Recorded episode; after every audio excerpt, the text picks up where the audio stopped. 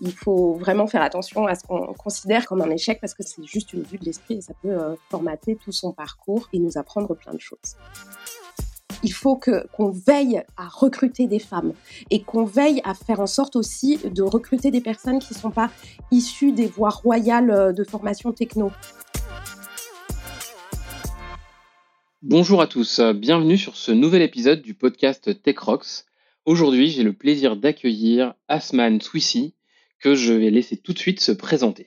Bonjour Hervé, bonjour la communauté TechRox. Alors moi c'est Asman Swissy et euh, je suis aujourd'hui directrice numérique du magazine Lops. Je manage une équipe pluridisciplinaire d'une quinzaine de personnes. Mon plus gros challenge managérial en vrai, euh, c'est pas euh, cette équipe, c'est mes deux enfants de 6 ans et 2 ans et demi. Et sinon, un petit fun fact concernant, J'adore parler en citation ou proverbe en tout genre et utiliser des images improbables pour expliquer ma pensée. Donc euh, Hervé, ne sois surtout pas surpris si à un moment je te dis tant va la cruche à l'eau qu'à la fin elle se brise, c'est que moi, ça m'a parlé à ce moment-là. Très bien, eh c'est parfait, euh, ça, donnera plein d'images euh, et, peut-être même le sourire à nos, auditeurs. Mais je vais commencer avec une petite intro qui est de revenir au pourquoi de cet épisode. En fait, c'est un épisode un petit peu particulier puisque un peu à l'instar de la, la, la question qu'on pose de manière récurrente euh, à nos invités, est-ce que tu es un CTO ou un tech lead qui code? On a souhaité creuser cette question de la légitimité tech au sein de notre écosystème. Alors pourquoi? Parce que euh, quand euh, l'équipe est venue te demander de, de participer à ce podcast, tu dit bah écoutez, moi j'aimerais bien, mais je ne sais pas si je suis légitime. Je me sens légitime pour dire que je suis une femme dans la tech, mais pas forcément une femme de la tech. Et TechRox, c'est des tech leaders. Quelle que soit la réponse à cette question, en tout cas pour nous, cet échange a été suffisant pour, euh, pour y dédier un épisode ou en tout cas euh, faire un, un, peu porter notre attention sur cette question qu'on a trouvée super intéressante. Et donc on, on, se propose au gré du parcours que tu vas nous raconter de creuser ce sujet de femmes de la tech euh, versus femmes dans la tech. Et bien évidemment, tu es une femme, mais le sujet c'est de la tech et dans la tech qu'on souhaite creuser en premier lieu. Euh, avant d'entrer vraiment dans le vif du sujet, euh, bah, le plus simple, ça serait de parler un petit peu de ton parcours, savoir euh, comment tu as fait pour en arriver au job que tu as aujourd'hui. Je te laisse nous raconter ça. Oui, Merci c'est une très bonne présentation, effectivement, c'est une question très importante pour moi. Alors mon parcours pour en arriver là, j'ai fait des études assez généralistes d'information et de communication. Je voulais être euh, journaliste au départ, mais j'avais peur de l'échec euh, par rapport au concours notamment. Et le plus drôle, c'est qu'en fait, j'en suis exactement là aujourd'hui grâce à un échec. C'est euh, le fait d'avoir d'avoir échoué sur le sur ce sujet du journalisme et de qui m'a permis de découvrir le monde du numérique en fait. Il faut vraiment faire attention à ce qu'on considère comme un échec parce que c'est juste une vue de l'esprit et ça peut formater tout son parcours et nous apprendre plein de choses. Donc les sociétés, moi je suis passée par vraiment plusieurs sociétés. Ça fait 13 ans aujourd'hui que je suis dans le numérique. J'ai commencé avec MSN à l'époque où c'était encore un grand portail. C'était euh, vraiment sur la, sur la toute fin, sur son déclin malheureusement, donc de, Microsoft. Après, j'ai été chez Voyage SNCF, RTL, leguide.com le groupe Le Monde et aujourd'hui donc l'Ops. Et à chaque fois, j'ai eu des, postes un peu différents et c'est le fait d'avoir démarré dans le numérique que j'ai pu découvrir le métier euh, de la tech et de, de, travailler avec des équipes tech. Avec une dominante euh, quand même très média, euh, quand je vois ton parcours. Exactement. Un très média presse, donc pour quelqu'un qui se prédestine au journalisme, finalement, t'en fais un peu par procuration numérique. quoi. Exactement. Et aujourd'hui, j'adorerais savoir coder, on en parlera peut-être un peu plus tard. Et du coup, j'ai travaillé dans, dans, dans, des directions techniques, donc en fait, je, je, trouve toujours des moyens un peu détournés pour, pour allier mes, mes passions. Si tu devais un peu euh, mentionner euh, les, les, moments clés dans, dans, ton parcours professionnel, tu parlerais de quoi? Moi, je, pense vrai, toutes mes expériences m'ont vraiment appris énormément de choses. C'est ce qui guide d'ailleurs à chaque fois, euh, si jamais je n'apprends plus, je, je, ne me challenge plus, je change d'expérience. Donc même quand c'était très négatif, ça m'a, je ne dirais pas quelle expérience a été très négative, mais il y en a eu une notamment, mais qui m'a appris justement mes limites, ce qui était acceptable ou pas pour moi. Euh, mais il y en a quelques-unes qui ont été vraiment beaucoup plus décisives. Donc il y a MSN qui m'a fait découvrir vraiment l'amour pour le numérique. Et on pose souvent cette question, euh, enfin ça arrive encore aujourd'hui que des recruteurs nous posent, vous voyez où dans cinq ans? Et à chaque fois, je répondais, en vrai, je sais pas exactement sur quel type de poste, mais je sais que je, je resterai dans l'univers du digital. Pour l'instant, j'en apprends encore, j'en découvre encore. Et donc voilà, donc MSN m'a vraiment appris ça et à commencer à travailler avec des équipes tech. le guide, leguide.com est également un moment clé puisque ça m'a appris l'agilité, le product ownership. Vraiment, c'est là que je me suis formée, que j'ai pu avoir une expérience de, product owner presque by the book, euh, parce que je travaillais avec des équipes allemandes notamment, ils sont, sont des équipes, pas faire de généralité, mais je vais en faire une quand même, qui sont très agiles. Et donc, c'est là que je me suis, je me suis bien formée. Euh, j'ai passé des certifications, je me suis pas que formée, renseignée aussi, et que ça m'a fait également découvrir que c'était de cette manière-là que je voulais travailler en construisant des produits de manière agile avec, avec une équipe tech, une équipe produit dédiée, itérée, échouer même, parce qu'on apprend des échecs, etc. Et bien sûr, le monde, le groupe Le Monde, où j'ai démarré en tant que product owner quand je suis arrivée, j'y suis arrivée en 2018. Et là, c'était pour moi, après avoir découvert tout le travail avec une équipe produit et technique, de travailler complètement au sein de l'ADT et d'être donc de démarrer en tant que product owner, puis responsable des projets numériques et là d'être même membre du CODIR de, du CODIR de la direction technique. Et voilà, vraiment j'ai appris énormément et, ça m'a ouvert la voie pour, les, pour mon poste d'aujourd'hui. Alors merci pour cette présentation, Asman. Maintenant qu'on se connaît un petit peu mieux, je te propose de rentrer un peu dans le vif de notre débat qui est, pour toi, qu'est-ce que ça veut dire être une femme de la tech? Alors, pour moi, être de la tech, c'est vraiment développer. C'est connaître techniquement les plateformes, les usages, les différentes technos et être capable de faire des choix technologiques structurants. Alors qu'être dans la tech, c'est peut-être que moi qui fais cette, cette distinction, mais c'est le domaine, en fait, l'univers, je fais du marketing dans la tech. Et en parlant de marketing, j'ai une anecdote assez surprenante avec ma belle-sœur qui vit à Londres et qui a toujours travaillé dans des entreprises technologiques dans le marketing. Et pour elle, cette question ne se pose absolument pas en fait. Elle se dit pas est-ce que je suis deux, est-ce que parce que je ne sais pas développer? Enfin, elle est de la tech, c'est une femme de la tech et point. Je trouve ça génial parce que, bah, comme je disais, la question se pose pas pour elle, alors que pour moi, c'est comme si c'était une question de légitimité. Je ne suis pas légitime, je me sens pas légitime à être de la tech. Tu me partageais pendant notre premier échange que ton expérience professionnelle au sein des équipes du monde avait été assez importante pour toi et notamment pour te préparer au poste que tu occupes aujourd'hui. Est-ce que tu, veux nous raconter un petit peu plus de choses à propos de cela? Bien sûr, avec plaisir. En fait, ça, a été complètement structurant, ce poste au sein de la direction technique du groupe Le Monde.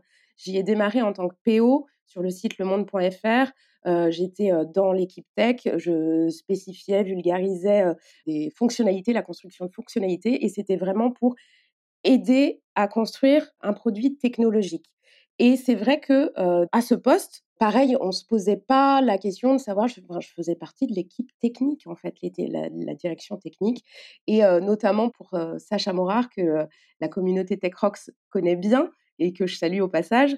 Bah pour lui, ça n'a jamais été une question. Je, en tant que product owner, responsable du delivery d'une équipe dédiée, on est technique aussi en fait.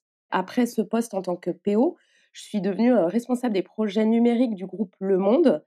et là, je travaillais en, binôme avec les responsables techniques.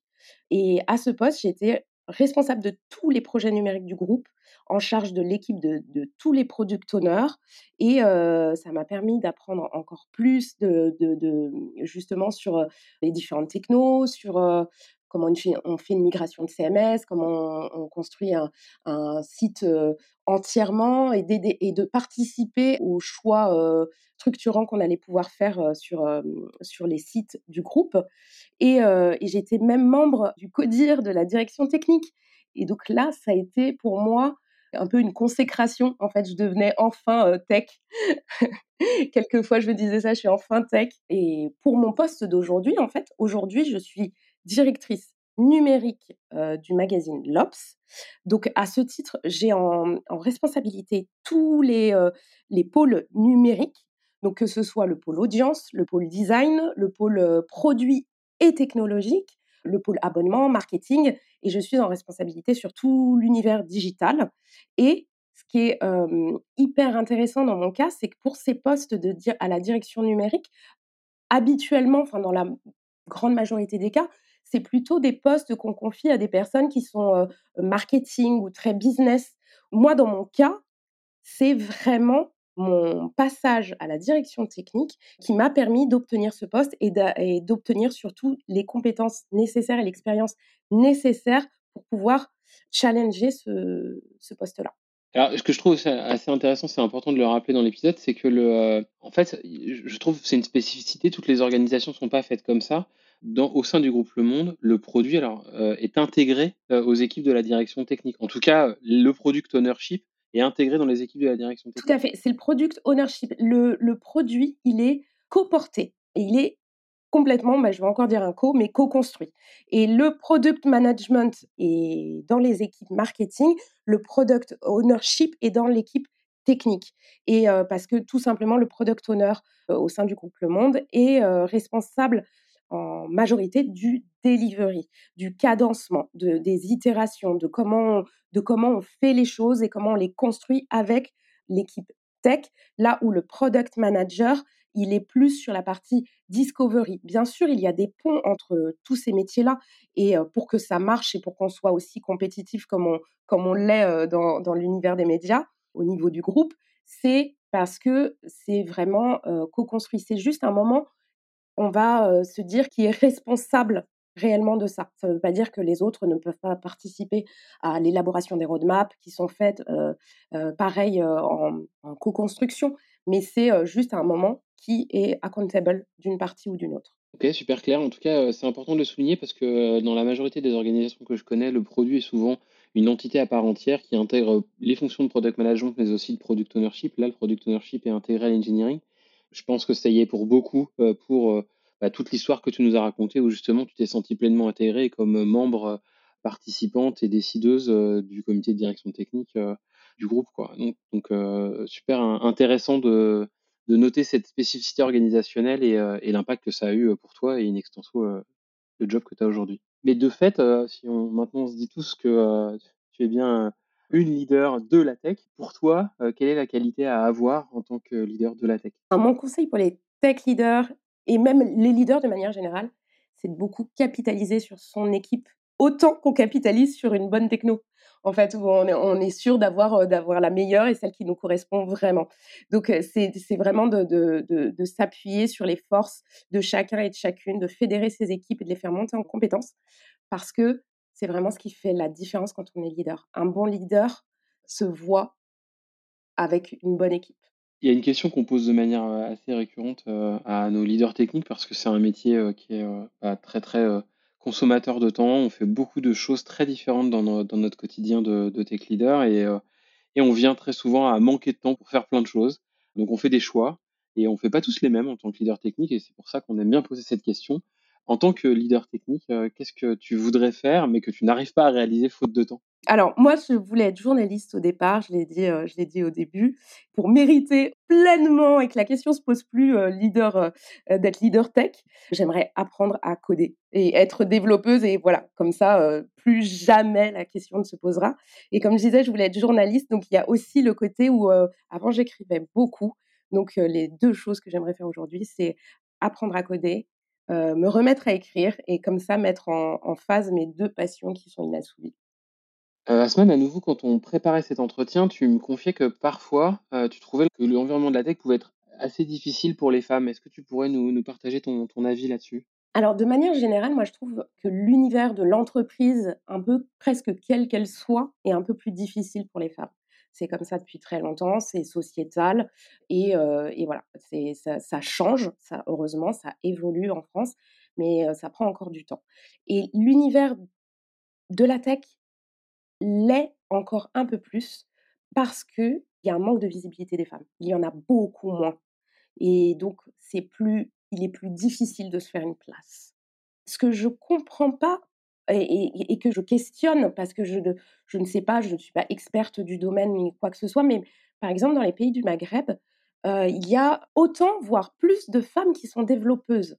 Je me dis, mais à quel moment et pourquoi en France, ça n'est pas du tout le même reflet? Qu'est-ce qui fait que dans les écoles aussi, il n'y en, a, en ait pas autant? Pourtant, c'est un, un, merveilleux métier et les femmes, il y en a des très, extrêmement brillantes.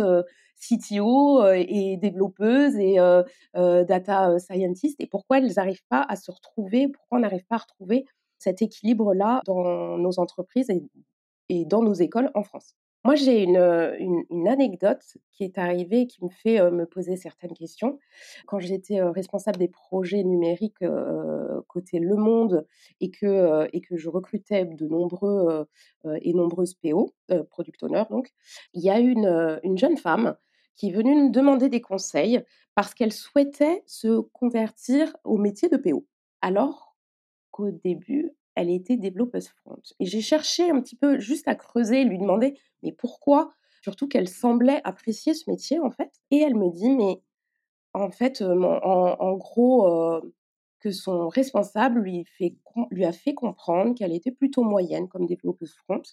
Par contre, elle avait de grandes qualités organisationnelles et donc ce serait plutôt pas mal qu'elle capitalise dessus et qu'elle et qu'elle devienne product owner. Donc il lui a un peu semer ou laisser germer cette petite graine de c'est un peu bof bof en tant que dev, va plutôt voir du côté, du, côté du métier de PO parce que tu es organisé et que tu sais gérer des projets.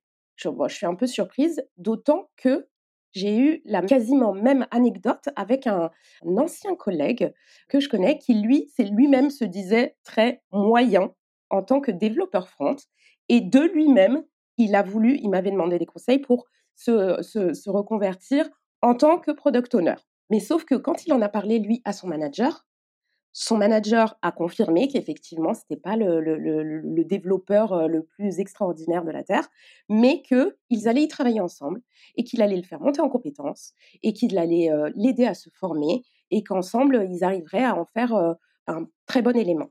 Et avec ces deux histoires, ce qui m'a frappé, c'est que d'un côté, on capitalise, de l'autre, on pousse vers autre chose et on cherche, on ne se pose même pas la question, comme si on ne voulait même pas investir. Et d'ailleurs, le, jeune homme est resté front, il a très bien, il réussit très bien, c'est un très bon élément aujourd'hui. Et, euh, de l'autre, la jeune femme est devenue euh, une product owner. Donc, encore une fois, je pense que c'est déjà, ça n'engage que moi, ce sont des interrogations, je n'ai pas les réponses. Mais je me dis qu'on devrait peut-être creuser aussi de ce côté-là. Pourquoi c'est si difficile?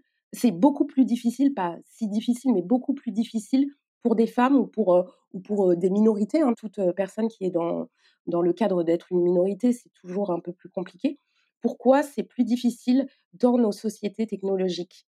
Et en fait, c'est juste de, voilà, de, se, de, de, se poser les questions et d'essayer de faire en sorte que ce, ne soit plus le cas. Ouais, je pense que les habitudes sont dures. Quoi. Euh, le fait d'être contre, contre homme euh, grossit probablement euh, certaines mauvaises habitudes qui laissent à penser que un développeur, c'est un garçon, un product owner, c'est une femme, une experte user experience, c'est une femme, parce que les femmes, ça fait des jolis trucs, et que les mecs, ça fait des machins vachement techniques. Je pense qu'il va falloir lutter contre ces, ces gros biais pour mélanger les cartes et arrêter ça. Merci pour cette histoire. En tout cas, euh, j'espère que ça va tous nous faire réfléchir quand on se retrouvera face à un recrutement ou une question sur l'évolution de carrière euh, d'une collaboratrice et d'un collaborateur. Et, qu'est-ce que tu aimerais, toi, partager du coup avec une femme aujourd'hui qui aimerait évoluer et se sentir plus intégrée dans le monde de la tech, euh, justement? Alors, pour les femmes directement, pour les femmes ou pour toute minorité, hein, de, manière générale, c'est de, bah, déjà de persévérer. Si vous aimez allez-y, regardez, on peut ne pas coder, y arriver et être considérée comme une femme de la tech. Donc vraiment, il faut persévérer, il faut être plus fort et forte et se dire que, que non, c'est pas réservé qu'à certains et qu'il y a plein de belles entreprises. La preuve, la tienne, Hervé, ou la mienne, où c'est c'est beaucoup plus c'est beaucoup plus woman friendly et, ouvert à plein de à plusieurs minorités. Et pour les sociétés en elles-mêmes et pour les entreprises technologiques, vraiment de manière générale, il faut être plus inclusif. Il faut qu'on veille à recruter des femmes et qu'on veille à faire, euh, à faire en sorte aussi de recruter des personnes qui ne sont pas issues des voies royales euh, de formation techno. C'est en étant plus inclusif que ça deviendra la norme en fait, qui est euh, euh qui est autant de femmes que d'hommes et que ça devienne moins hostile pour beaucoup de personnes si les hommes prennent leur congé paternité. Euh, moi, la, maternité, la parentalité est un sujet qui me tient à cœur, c'est pour ça que j'ai fait quelques, quelques références. Mais si les hommes prennent vraiment leur congé paternité, déjà, c'est excellent pour, pour leur propre famille, mais c'est aussi comme ça que une femme qui est là et qui a son congé maternité parce que c'est naturel, parce que c'est important, se sentira pas vraiment trop différente. c'est vraiment être plus inclusif qui fera que la diversité deviendra la norme en fait dans le monde de la tech.